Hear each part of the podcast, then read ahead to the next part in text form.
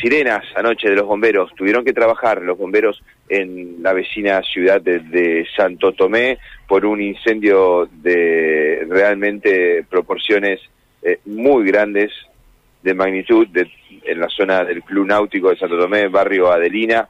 Bueno, lo cierto es que eh, cerca de las 11 de la noche, este incendio eh, obligó un intenso trabajo de los bomberos, distintas dotaciones que llegaron hacia eh, repito, la zona de Barrio de Lina en Santo Tomé.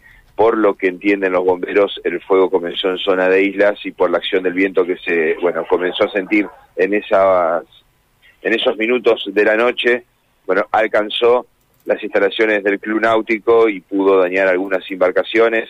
Trabajó fuertemente el personal de bomberos durante toda la madragada y lo pudo sofocar el foco ignio. Afortunadamente, esta lluvia terminó de apagar todos los vestigios, todos los rastros que pueden haber quedado y el viento poder avivado, ¿no? Así que la lluvia en este caso ayudó al trabajo, eh, o importante trabajo que realizaron los bomberos en la noche madrugada de hoy.